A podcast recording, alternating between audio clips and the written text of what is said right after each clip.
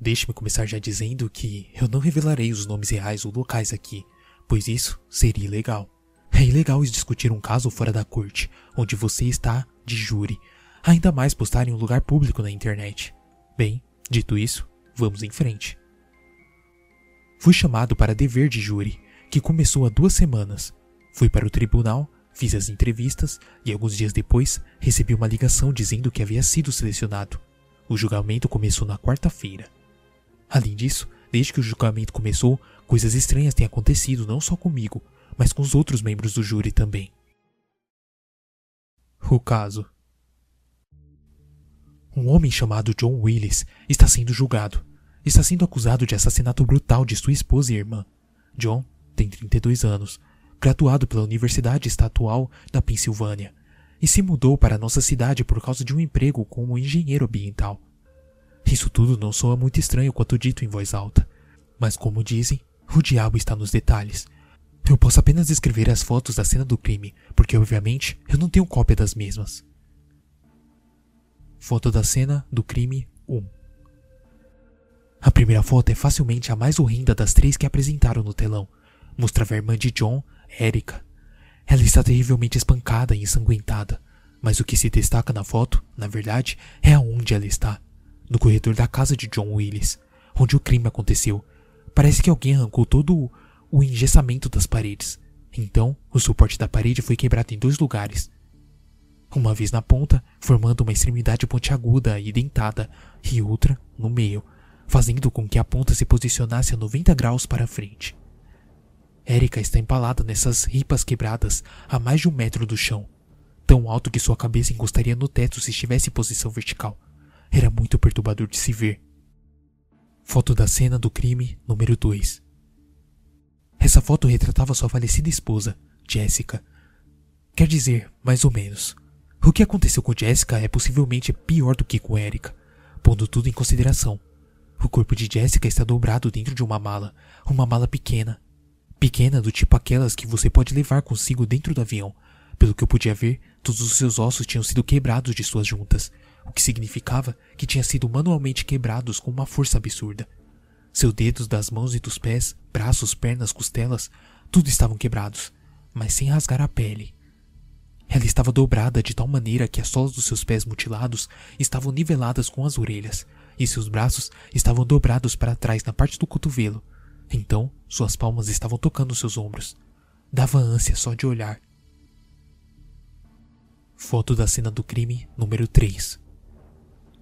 Não era só uma foto, mas várias mostrava as condições da casa de onde os corpos foram retirados. Marcadores de evidências tomavam conta do chão e paredes, mas o que era mais evidente era um tipo de substância. Eu não consigo descrevê-la propriamente. Era como pó de giz, mas preto, totalmente preto. Estava por toda a casa, dentro e fora. Ainda não revelaram no tribunal o que é. O conjunto de fotos basicamente mostra a casa sangrenta, o corredor onde ficavam as portas fechadas para os dois quartos e escritório, um banheiro aberto e outro fechado, e as duas entradas para o sótão. Quando essas fotos foram reveladas, me lembro claramente dos olhos de John se arregalando de preocupação e o mesmo sussurrando algo para seu advogado. John Willis. Como já disse, John Willis é um homem de 32 anos e graduado pela Universidade Estadual da Pensilvânia e é engenheiro ambiental. Ele é um cara pequeno por volta de 1,70m e talvez uns 60 quilos. Para mim, não parece alguém que eu classificaria como mutilador. Ele nasceu aqui e foi para a Pensilvânia para se graduar. Depois, ele se mudou novamente para cá, quando tinha 24 anos de idade. Conheceu sua esposa pouco tempo depois. Se casaram oito meses após se conhecerem. Ele sempre foi muito próximo de sua irmã, principalmente depois que o pai dos dois faleceu quando tinha 20 anos de idade. A mãe havia falecido devido ao câncer quando eram novos. Eles ficaram ainda mais próximos depois do falecimento dos pais. Ele até deixou que Erika morasse com ele e sua esposa no primeiro ano do seu casamento. Depois, ela conseguiu comprar um lugar só para ela. No geral, John parecia ser um homem relativamente tímido. Nunca tinha sido acusado de outro crime antes. Os únicos problemas que tinha tido com a lei antes foram de duas multas, uma por estacionar em um local indevido e outra por exceder o limite de velocidade. Começou como um caso de tribunal qualquer. A defesa e a acusação fizeram seu discurso de abertura. Blá, blá, blá, blá, vocês sabem. E depois foi apresentada uma visão geral de todos os eventos que levaram à descoberta dos corpos. A noite do crime. Por volta das oito e meia da noite, John Willis ligou para a polícia informando que sua irmã estava morta e a esposa desaparecida. Eles apresentaram a gravação da ligação que ele fez. John parecia genuinamente apavorado. O problema é que John disse que durante todo esse tempo ele estava em casa, sentado em seu escritório, trabalhando. Ele não ouviu nada, disse que só quando foi ir ao banheiro que encontrou sua irmã empalada no corredor. A polícia foi até o local e, depois de evacuar o local, os detetives andaram pela residência procurando por evidências. E então encontraram essa maleta de mão que estava com o zíper quase todo fechado, exceto por uma pequena abertura no final. Dentro da mala, encontraram o corpo de Jessica Willis grotescamente retorcido. Quando não encontraram evidência de arrombamento e nada que pudesse provar que alguém de fora tivesse entrado na residência, deram voz de prisão para John. Nesse momento, fomos dispensados pelo dia, mas naquela noite, coisas estranhas começaram a acontecer. Primeira noite. Eu cheguei em casa por volta das sete e meia da noite.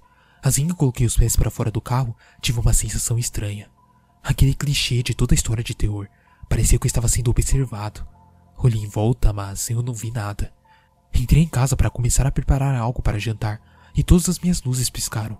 Depois, desligaram. Mas até que a luz da rua tinha se apagado. Era como se eu estivesse ficado cego. Andei para lá e para cá na escuridão, tentando encontrar meu celular para ligar para a emergência, achando que tinha algo de errado comigo. De repente, a luz invadiu os meus olhos. Era basicamente o oposto de um segundo atrás. Meus olhos se ajustaram lentamente e tudo estava normal de novo. A única coisa diferente da minha casa é que em cima da mesa da sala encontrava-se um pó negro. No dia seguinte, eu fui para o tribunal e pude ver nos rostos dos outros jurados um misto de medo e confusão. Havia uma mulher, Jack, que parecia particularmente desgrenhada. Perguntei se estava tudo bem com ela, e então me contou o que havia ocorrido na noite anterior. Primeira noite de Jack. Jack estava em sua cama, quase adormecendo, quando viu a porta do seu quarto ranger como se estivesse sendo aberta. Achando que fosse seu gato, apenas ignorou o som. Então, ouviu ela rangendo como se estivesse sendo fechada. Se sentou na cama e espiou pela porta. Sentiu como se algo estivesse no quarto com ela, mas não conseguiu ver nada. Seu gato não estava no quarto, e ela mora sozinha, então ouviu um respirar. Respiração profunda, gutural, mas como se alguém estivesse tentando disfarçá-la. Ela ficou deitada encolhida em sua cama com mais medo do que já tivesse em toda a sua vida. Ela sentiu uma pressão em cima das cobertas no pé da cama, fechou os olhos e se preparou para o pior. Disse que, depois do que pareceu uma eternidade, ouviu a porta abrir novamente. Abriu os olhos e a sensação de mais alguém no quarto havia sumido. Suas cobertas tinham sido puxadas quase toda para fora da cama. Ficou acordada sentada em sua cama até o amanhecer. Quando se levantou, percebeu que na maçaneta da porta havia um tipo de pó preto, parecido com os das fotos da cena do crime. Naquele dia, o tribunal foi adiado até segunda-feira seguinte por razões não mencionadas. Nada aconteceu comigo até agora, mas está anoitecendo, então veremos. Bom, trarei mais informações para vocês depois do tribunal na segunda-feira.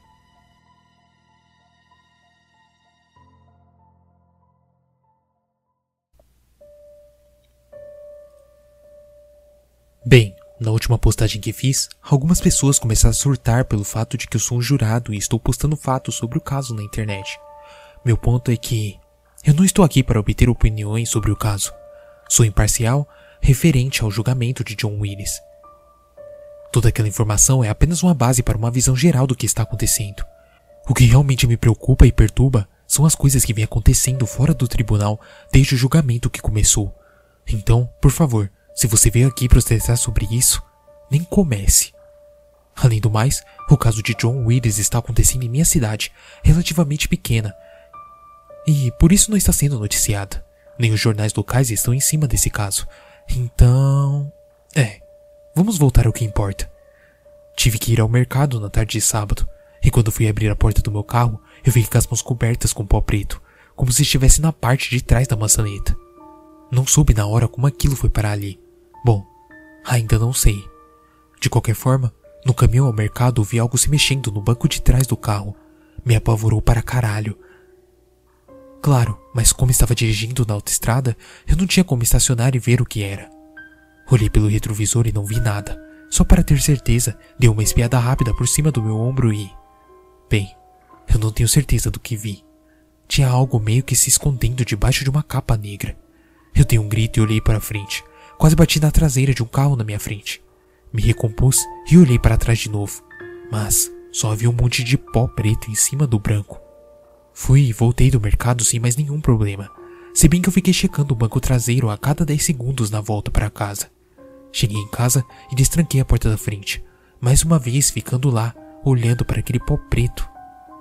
Achei que, seja lá o que fosse aquilo, ou estava acontecendo naquele momento na minha casa, ou era o que aconteceu na noite anterior. Entrei em casa e nada parecia estranho, e foi assim pelo resto do dia. Nada aconteceu até o cair da noite. Eu estava sentado na sala com meu notebook no colo e senti uma brisa.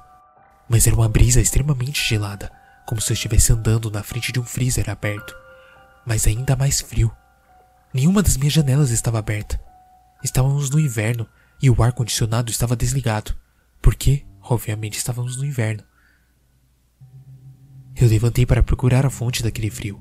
Andei pelo corredor e percebi que a janela do meu banheiro estava aberta. Havia, é claro, pó preto no batente da janela. Imaginei que isso significava que algo estava para acontecer. Voltei para o sofá, ignorando completamente o meu notebook, me focando somente na sala ao meu redor. Fiquei lá em alerta máxima até cair no sono. Quando me acordei na manhã de domingo, ainda sentado no sofá, senti que algo estava diferente, mas eu não conseguia dizer o que. Me levantei cuidadosamente e andei pela casa, tentando encontrar algo fora do normal. Eu não achei nada, mas eu continuei com aquela sensação esmagadora de que algo foi feito. A maior parte do domingo foi normal, mas então o sol se pôs. Logo no entardecer ouvi umas batidas vindo do meu sótão. Devo dizer que eu sou o tipo de pessoa que tenta justificar coisas ao máximo antes de levar para o lado sobrenatural. Imaginei que algum animal tinha conseguido de alguma forma entrar no meu sótão. Ouvia barulhos de arranhados como um esquilo correndo para lá e para cá. Então, de repente ouvi uma batida muito forte vindo da área acima de mim. Ouvi depois algo deslizando, como se alguém estivesse arrastando seus enormes pés pelo chão do sótão. Liguei para a polícia, pois não sou idiota, e eles vieram e inspecionaram o cômodo que, claro, estava vazio. Me perguntaram o que era o pó preto que cobria todo o chão. Algo que obviamente eu não pude responder. Os policiais foram embora, mas deixaram comigo seus cartões, caso eu tivesse problemas futuros. Por volta das onze da noite, não muito após a saída dos policiais, eu ouvi algo batendo e deslizando no meu corredor. Antes mesmo de olhar, já sabia que era a escada que saía do teto e dava no sótão, ou algo tinha puxado de baixo ou aberto de cima. Pensei que os policiais não tinham fechado propriamente depois de sair de lá, então tinha caído sozinha. Andei em direção a ela e de repente, como se alguém tivesse ligado o interruptor, uma luz extremamente brilhante irradiou do sótão para o corredor. Eu congelei no lugar onde eu estava e esperei mais alguma coisa acontecer. A luz parecia ficar cada vez mais forte, até a sala ficar completamente branca, ao ponto de estar machucando meus olhos. Então, tão rápido quanto começou, parou com um som de que parecia uma lâmpada estourando lá em cima. Ouvi um som familiar de algo se arrastando de perto da porta do sótão para o outro canto do cômodo. Corri e fechei a porta, e fiz questão de conferir se estava bem trancada. Esse foi o último acontecimento de domingo. Hoje me apresentarei no tribunal às 9 horas da manhã Hoje era o dia da entrevista das testemunhas do Cross-Examination. Testemunha de defesa 1. Rebecca Dimone Rebecca Dimone é a vizinha que mora ao lado de John. Seu depoimento inicial foi dado durante a prospecção, o qual ela reiterou para a corte. Mencionou que estava em seu quintal praticando jardinagem antes do entardecer, por volta das 7h45 da noite. John saiu pela porta, andou pelo quintal dele, os dois trocaram um aceno e voltou para dentro de casa sem fazer nada lá fora. Pouco depois, ouviu um grito, apenas um grito. Disse que foi como um ganido curto, não como se alguém estivesse sendo ferido, mas como se alguém tivesse dado um susto de brincadeira na pessoa. Durante a cross-examination, a acusação perguntou se, por ter sido tão curto, tinha certeza de que ouviu um grito. Ela disse que sim, o que era certo que havia vindo de dentro da casa. Então, A defesa perguntou para Rebecca descrever o seu relacionamento com John, se é que houvesse algum, e o que achava do mesmo como vizinho. Rebecca disse que eram vizinhos desde que ele havia se mudado para a casa do lado, que parecia ser um homem amigável. Ele e sua esposa se apresentaram para ela logo após se mudarem, e disse que pareciam genuinamente felizes. Contou também que, algumas semanas antes dos assassinatos, John foi até sua casa e perguntou se ela ouviu algum barulho estranho em seu sótão recentemente. Quando falou que não, ele ficou parado olhando para dentro da casa dela até Rebecca fechar a porta. Foi a única vez que tiveram algum problema. E finalizou dizendo que considerava ele um bom vizinho. Testemunha de defesa número 2, James Bradley. A extensão do testemunho James Bradley foi acerca da informação que John havia ligado para ele várias vezes para falar sobre coisas estranhas que estavam acontecendo em sua casa sensações de estar sendo observado, coisas fora do lugar, algo paranormal. A acusação apenas o interrogou vorazmente sobre ser um especialista em atividades paranormais e, essencialmente, fez sua profissão parecer uma grande piada. Agora, vamos para as testemunhas de acusação. Testemunha de acusação número 1. Amanda Clemente. Amanda era amiga da irmã de John, Erika, informou para o corte que Erika havia sido recentemente pedida em casamento e que estava considerando se mudar para outro estado, sendo que seu noivo estava sendo transferido por causa do trabalho. As duas tinham ido até a cafeteria pouco antes de Erika voltar para casa e ser brutalmente assassinada. Ela tinha a intenção de contar as novidades para John naquela noite. Testemunha de acusação número 2. Anthony Manio. Anthony Tony Manio foi a testemunha de acusação da vez, Aparentemente ele era amante de Jessica Willis. O que ambos estavam tendo um relacionamento extraconjugal fazia quase os dois anos. Na opinião de Tony, John havia descoberto sobre o caso e havia matado. A acusação corroborou essa informação apresentando as mensagens entre os dois de um dia antes dos assassinatos, no qual Jessica discutia o fato de que talvez seu marido soubesse sobre o caso. Era uma evidência muito contundente. A defesa tentou reavaliar o testemunho de Anthony, e sendo honesto, só fizeram um papelão. Basicamente fizeram-no pedir tudo o que já havia dito, e simplesmente perguntaram por que a corte deveria acreditar que ele não era o assassino, como se fosse um amante desprezado que não aceitava o fato que sua paixão não iria deixar o marido, mesmo que não tivesse base para fazer uma insinuação. Foi aí que notei que o advogado de defesa estava agindo estranhamente, meio que se retorcia toda hora e, em seus olhos, eu vi um medo que eu nunca vi antes em ninguém. Agora pensando melhor, ele esteve assim o dia inteiro. Naquela hora, seu comportamento me lembrou Jack. Olhei para ela. Ela estava sentada às duas cadeiras de distância de mim. Notei de cara suas orelhas. Dei uma olhada geral em meus colegas e parecia que mais da metade não tinha conseguido dormir bem desde o primeiro dia do julgamento. Quando fomos liberados por volta das três da tarde, juntei todos que pareciam particularmente abalados e ficamos na salinha onde ficavam as máquinas de lanches e discutimos nossos problemas individuais. Aqui estão uns que destacaram.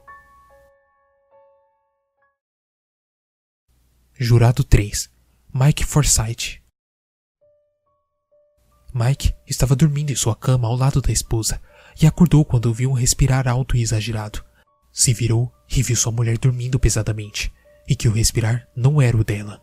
Então ficou preocupado, esperando que não fosse o cachorro. Foi se levantando para olhar o pé da cama, onde o cachorro dorme todas as noites. Enquanto se sentava na cama, parou, quando viu algo no pé no canto do quarto. Estava de frente para ele, mas no escuro.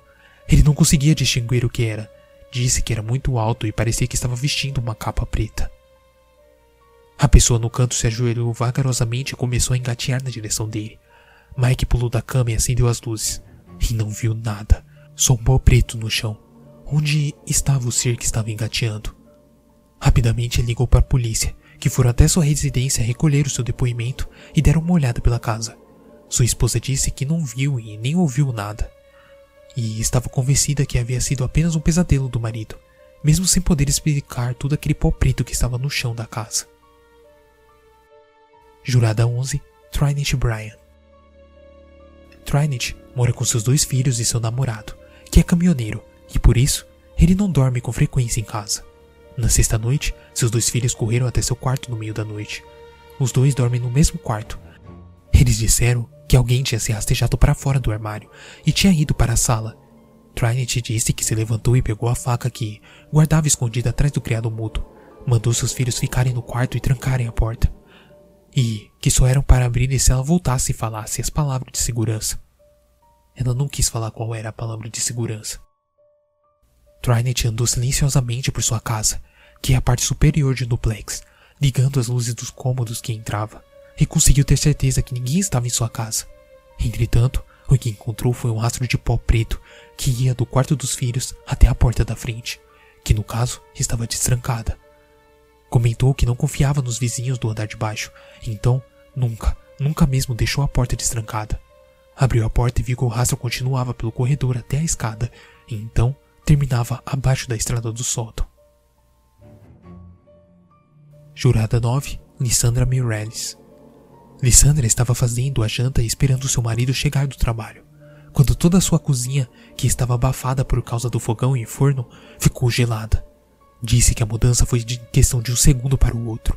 Primeiro, achou que só tinha sentido um arrepio, mas então viu que a temperatura continuava fria. Logo, disse ouvir algo se arrastando no corredor e se afastando dela. Rapidamente ela correu até a sala para ligar para a polícia, e disse que quando olhou para o corredor, a coisa tinha sumido. E havia um rastro preto de pó na entrada do sótão. A polícia veio, olhou a casa e o sótão, mas não encontraram nada.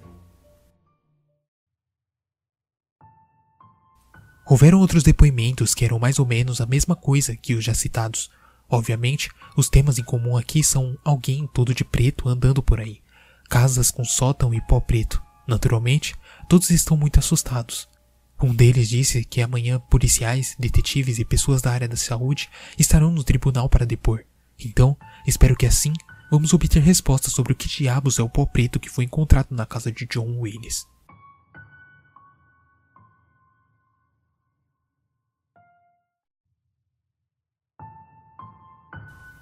Ontem, depois do tribunal, eu vim direto para casa e escrevi tudo o que aconteceu desde a minha postagem anterior. Acho que é melhor eu deixar tudo datado, só em caso de algo acontecer. Pelo menos assim, vocês vão saber melhor o que está acontecendo e talvez me aconselhar melhor. Bem, como eu já disse, voltei ontem para casa e postei as atualizações de ontem. E não muito depois disso, eu recebi uma ligação de Lissandra. Os jurados que estavam sendo afetados trocaram números de telefone. Lissandra me contou que enquanto ia dirigindo para casa, foi seguida por algo.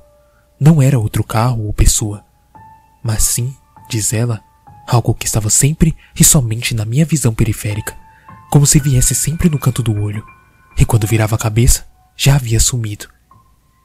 Depois que voltou para casa, onde havia pedido para seu marido parafusar o portão do sótão e se sentou na sala, quando a coisa voltou para sua visão periférica, ela não virou a cabeça para fitá-lo, apenas continuou olhando para frente. Falou que a coisa foi se aproximando de cabeça baixa aos poucos, e no curso de dois minutos ficou muito próximo de seu rosto, tipo uns 20 centímetros, e olhou para cima. Vou usar as exatas palavras que Lissandra me disse, pois estas ficaram comigo para o resto da minha vida. Lissandra me disse: Era o rosto do puro mal. Era a raiva, o ódio e a malícia encarnada. De acordo com Lissandra, haviam buracos onde os olhos deviam estar, e uma pele apodrecida que caía aos pedaços de seu rosto. Tinha dentes que pareciam ir em várias fileiras até sua garganta. Não afiados, mas quebrados, como quando você parte uma madeira ao meio e fica com várias pontas dentadas. Enquanto ele se aproximava, um pavor a consumiu. Quando não conseguia mais aguentar, se virou para olhá-lo e ele já tinha sumido. Decidi levar em conta o conselho de várias pessoas que comentaram e fui passar a noite em um hotel. Arrumei minhas coisas em uma mochila e saí de casa. Enquanto trancava a porta, ouvi algo se arrastando lá dentro. Andei até a janela e espiei. O pó preto estava por tudo.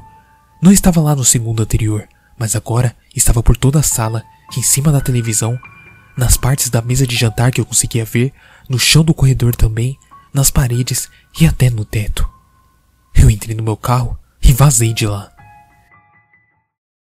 O pesadelo. No hotel, na verdade, foi tudo bem. Nada aconteceu fisicamente comigo, mas tive o pesadelo mais aterrorizante vivido da minha vida.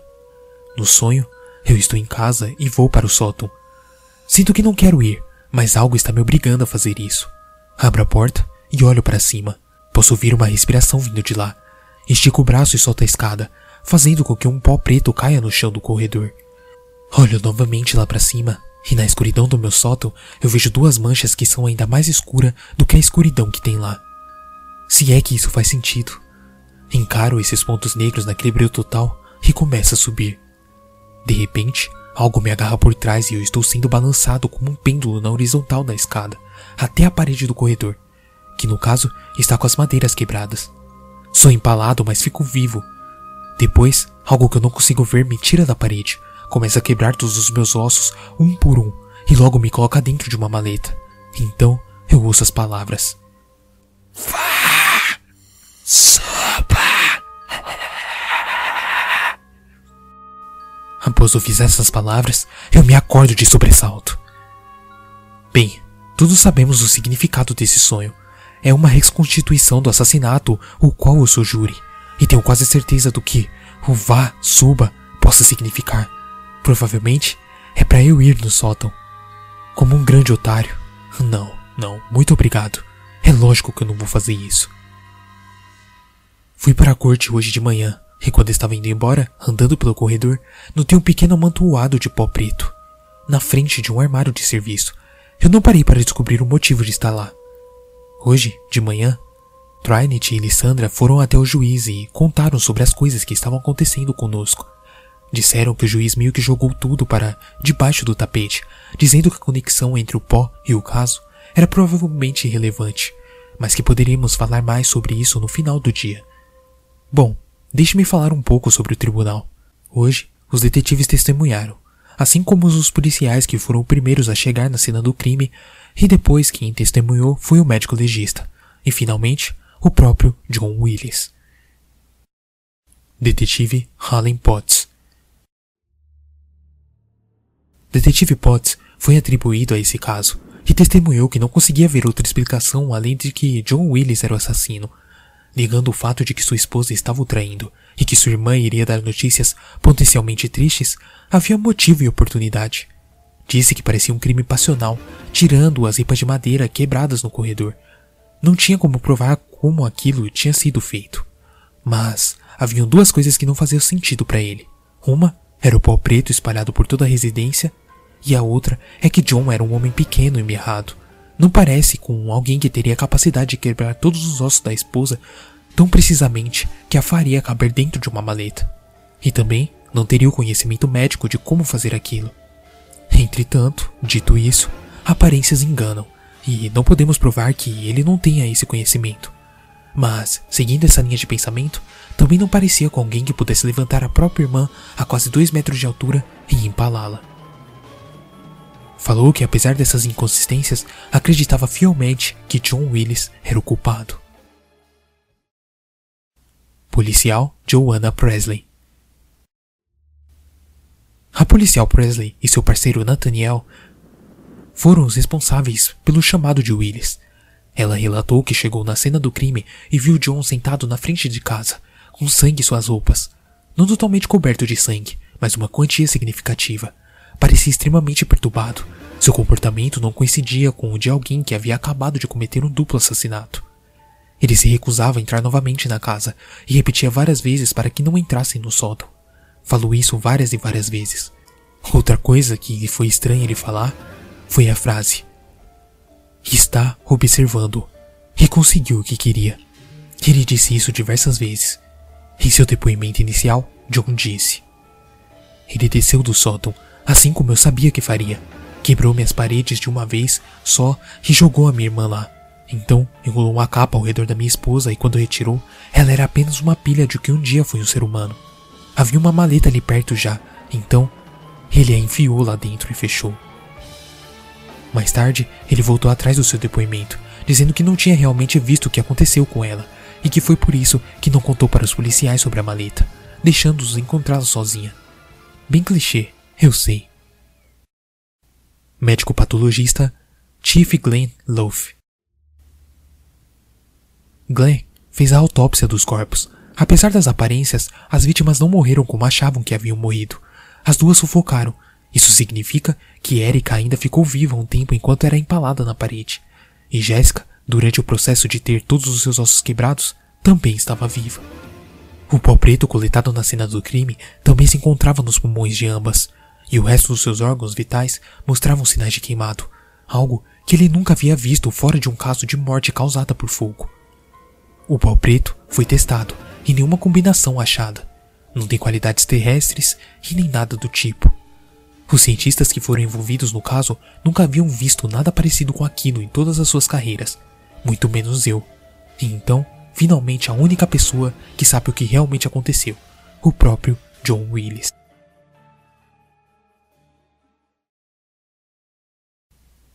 Testemunho do réu John Willis.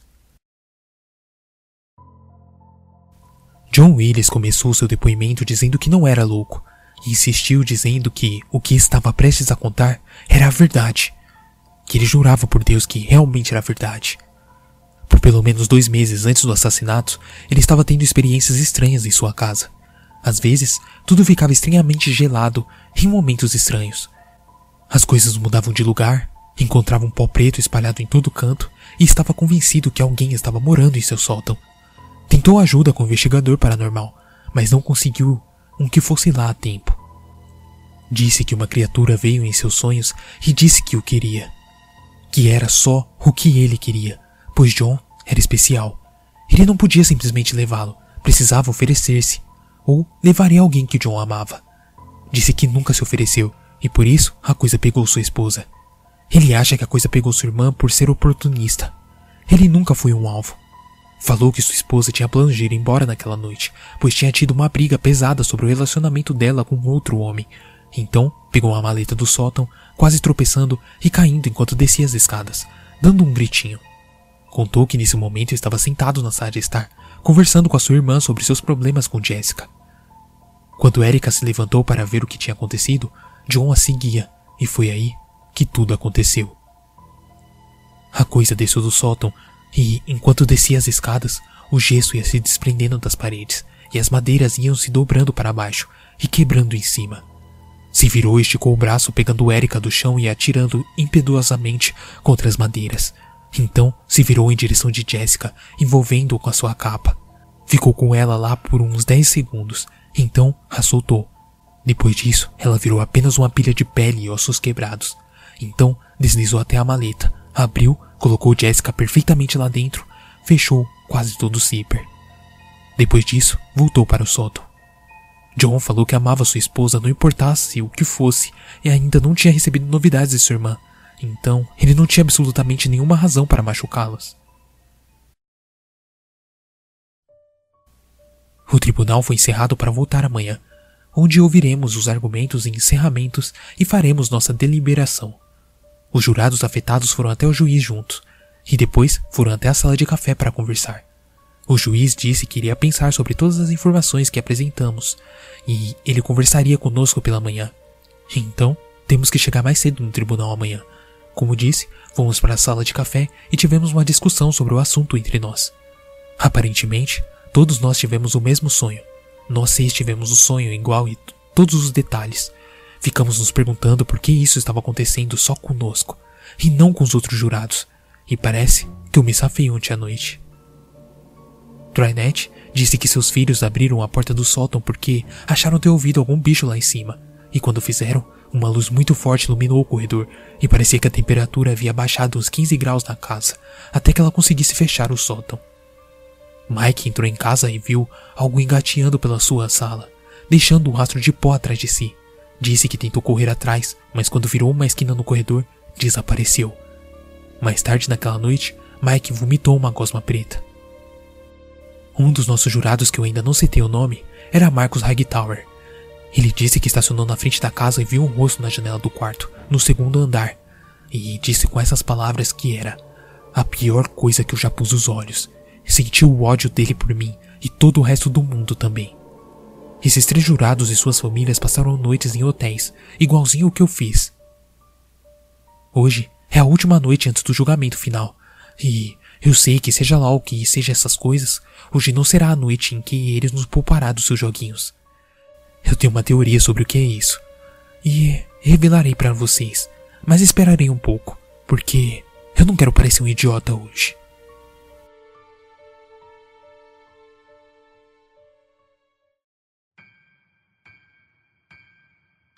A noite de ontem, antes da deliberação do júri, trouxe apenas uma coisa: um pesadelo terrível.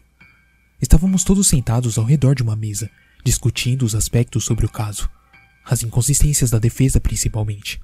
Parecia ser uma derrota relativa. Os jurados afetados pareciam estar bem, e não entramos na questão das estranhezas que nos assolavam.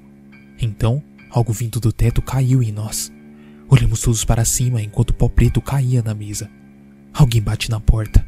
A maçaneta é aberta por fora, e Anthony Marion entra na sala, o amante da falecida Jessica Willis. Ele dá uma volta em volta da mesa enquanto permanecemos sentados em silêncio. Logo, cai de joelhos no chão e canta algo que eu não consigo lembrar o que era. Todo o teto sobre a mesa desaba, parecendo ser culpa da quantidade absurda de pó preto que estava em cima dele. Do pó surge a forma de uma entidade que vem nos assombrando nas últimas semanas. Fica maior do que jamais poderia imaginar, e fica de um lado da mesa, onde estão os jurados afetados e não, e os envolve com sua capa.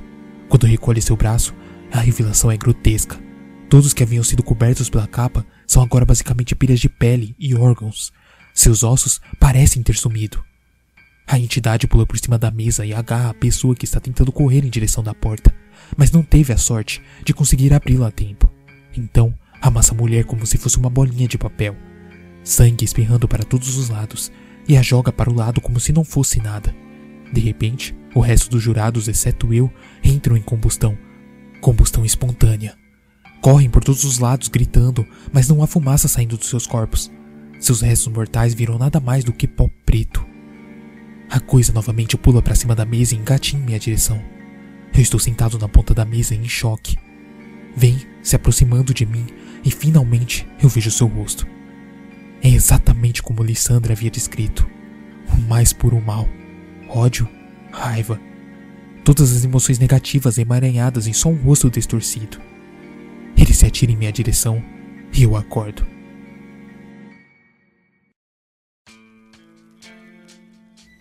Foi sem dúvida nenhuma o pesadelo mais vivido que eu já tive.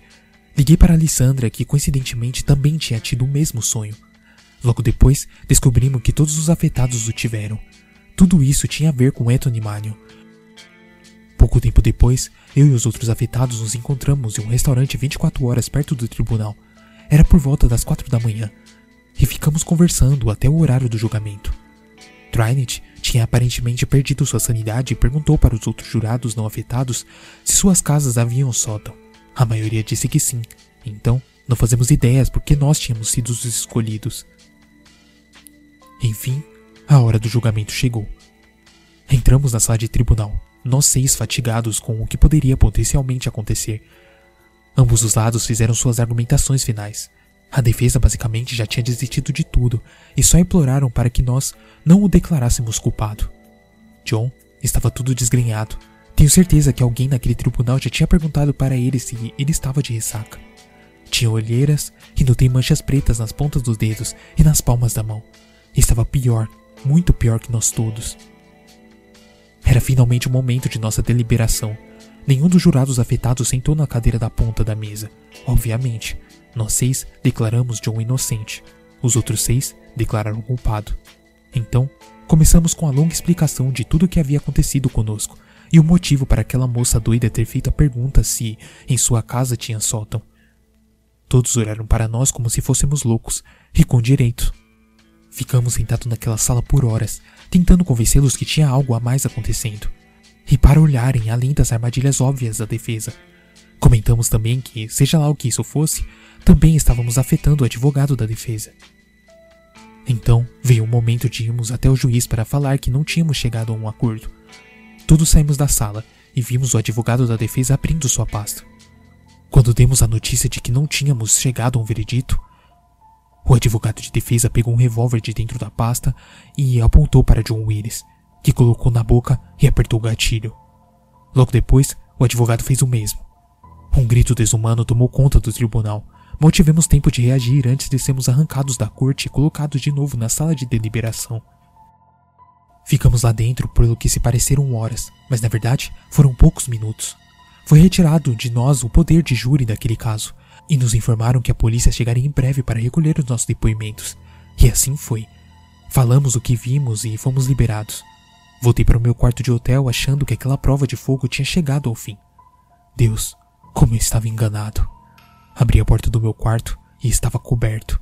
Eu quero dizer, absolutamente coberto, do chão ao teto, de uma parede à outra.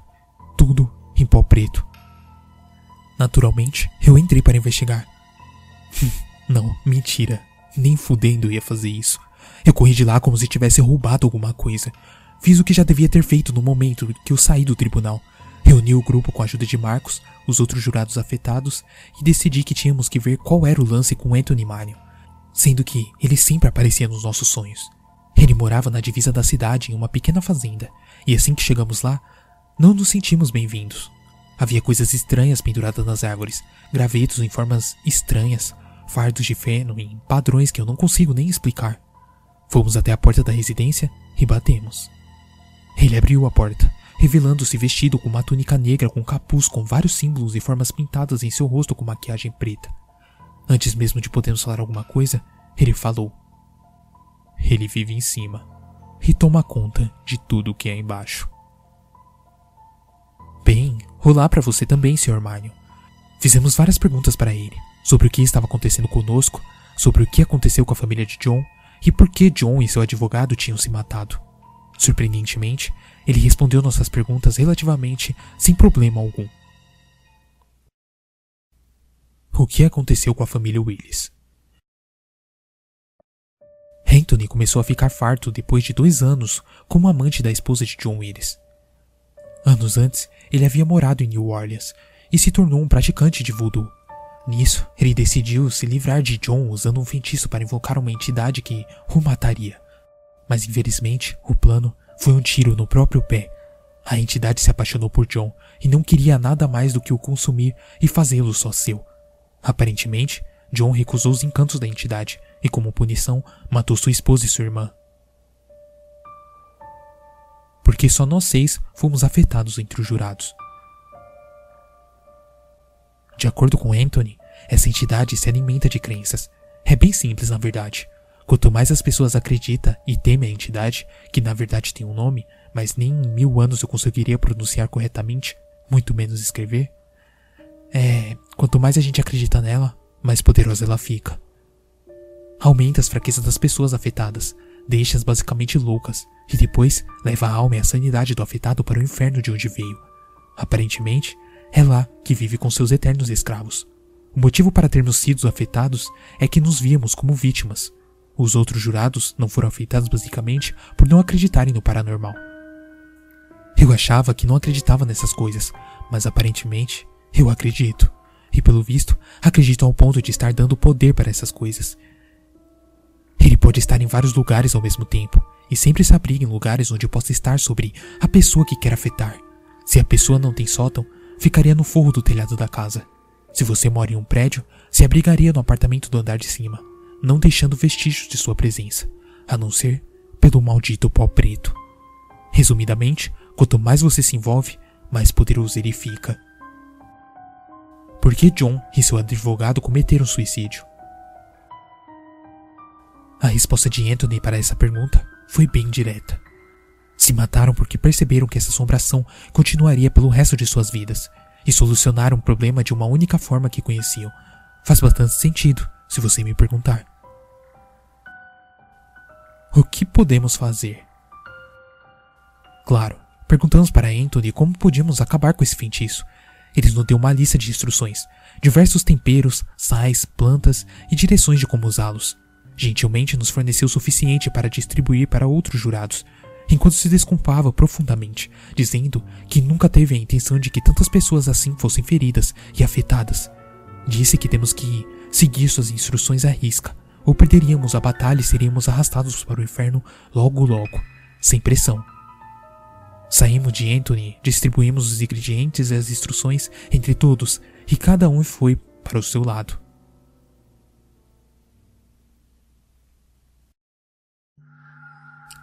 E agora, o ponto final. se livrando da entidade de uma vez por todas. Segui as instruções de Anthony da forma mais precisa que pude. Primeiro, eu tinha que voltar para casa e colocar sal e os temperos perto de todas as entradas e saídas da minha casa, portas, janelas, etc. Não manter a entidade fora, mas dentro, pois é onde já estava. Aparentemente, ela gosta de ficar te caçando quando você está cansado, e de acordo com Anthony, ele só pode arrastar alguém para o inferno precisamente às 22 e 28 da noite. Não me pergunte o motivo disso, eu não sou o maior entusiasta sobre magia e entidades aqui. Depois, eu peguei várias ervas que Anthony me deu e esmaguei-as o melhor que pude. Coloquei todas dentro de um círculo no meio da minha sala de estar. Daí, peguei um monte de pó preto que Anthony me deu em uma sacolinha e coloquei em cima das ervas para disfarçá-las do melhor jeito possível. A razão para isso é que quando volte para o inferno, faça isso através de um portal feito com seu pó. Eu concordaria em ir com ele, e quando ele entrasse no portal, ele ficaria preso no círculo de ervas, o qual não conseguisse sair de dentro de novo. Anthony explicou que a entidade pode atravessar para entrar, mas não para sair. Eu esperei até as 22h20 da noite. Nesse momento, eu comecei a chamar pela entidade, dizendo que tinha desistido, que queria ir para o inferno com ele.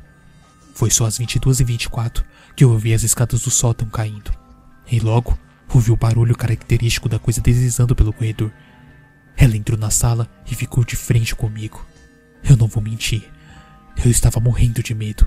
Eu nunca tinha olhado frente a frente uma coisa tão terrível. O corpo por debaixo da capa era duro e miúdo, sua pele escamosa de uma coloração verde escura. Já descrevi seu rosto antes. Tinha mais de dois metros de altura tendo que se abaixar por debaixo do batente da porta para entrar no cômodo. Novamente, falei que tinha desistido e queria me juntar a ele no inferno, se me guiasse o caminho. A criatura andou em minha direção e eu fiquei parado onde estava. Parou sobre mim sendo mais intimidador do que já era, soltando sua respiração quente e pútrida em mim. Quase vomitei quando senti o cheiro. Pó preto caía sobre meus ombros. Contei que havia construído um portal para isso, e mais uma vez disse que queria ir para o inferno para toda a eternidade. Ele só precisava me mostrar o caminho. A criatura ficou me encarando por alguns segundos e depois se virou para o círculo que eu havia feito. Apressivamente foi em direção do portal, inspecionando, olhando para mim, a cada pouco segundo para ver o que eu estava fazendo. Eventualmente, ficou do lado de fora do círculo e me convidou para entrar, gesticulando com o braço. Pensando rápido, eu respondo: Sou seu servo, jamais andarei na sua frente. A coisa ficou parada por um momento, dando uma risada debochada, e entrou no círculo. Rapidamente eu subi em cima do sofá, pegando as folhas que Anthony tinha me dado, e eu havia escondido atrás de uma almofada. Eu precisava recitar algumas palavras para banir aquela criatura para sempre da minha casa. Então, eu dei o melhor para recitar o que queria. Ti, Obati, M, Teruba. De repente, ouço o mesmo grito desumano que havia ouvido no tribunal, e o círculo no chão foi tomado por chamas. A entidade então ficou me olhando sem ter olhos, e lentamente foi caindo nas labaredas. Quando ficou totalmente tampado pelo fogo, ele se apagou, e tudo que sobrou foi uma pilha de pó preto. Eu não preciso nem dizer que eu não conseguia acreditar em meus próprios olhos. Anthony falou que se um dia eu me mudar, preciso realizar o mesmo feitiço na nova casa, para ter certeza que ele não voltaria. Só para ter certeza, eu não vou me mudar. Nunca. É, bem simples. Liguei para os outros, mas só tive resposta de dois até agora: Marcos e Lissandra. Eles disseram que o feitiço ocorreu da mesma forma que o meu, e os dois já se sentiam seguros. Eu não sei bem o que aconteceu com os outros jurados afetados, mas espero que estejam bem. Irei fazer uma atualização quando souber mais deles. Não sei se esse será o fim que você estava aguardando ou esperando. Mas isso é o fim de todas as coisas que aconteceram comigo. Não sei se já me sinto seguro. Acho que só o tempo dirá. Bom, obrigado por todo o apoio e conselhos.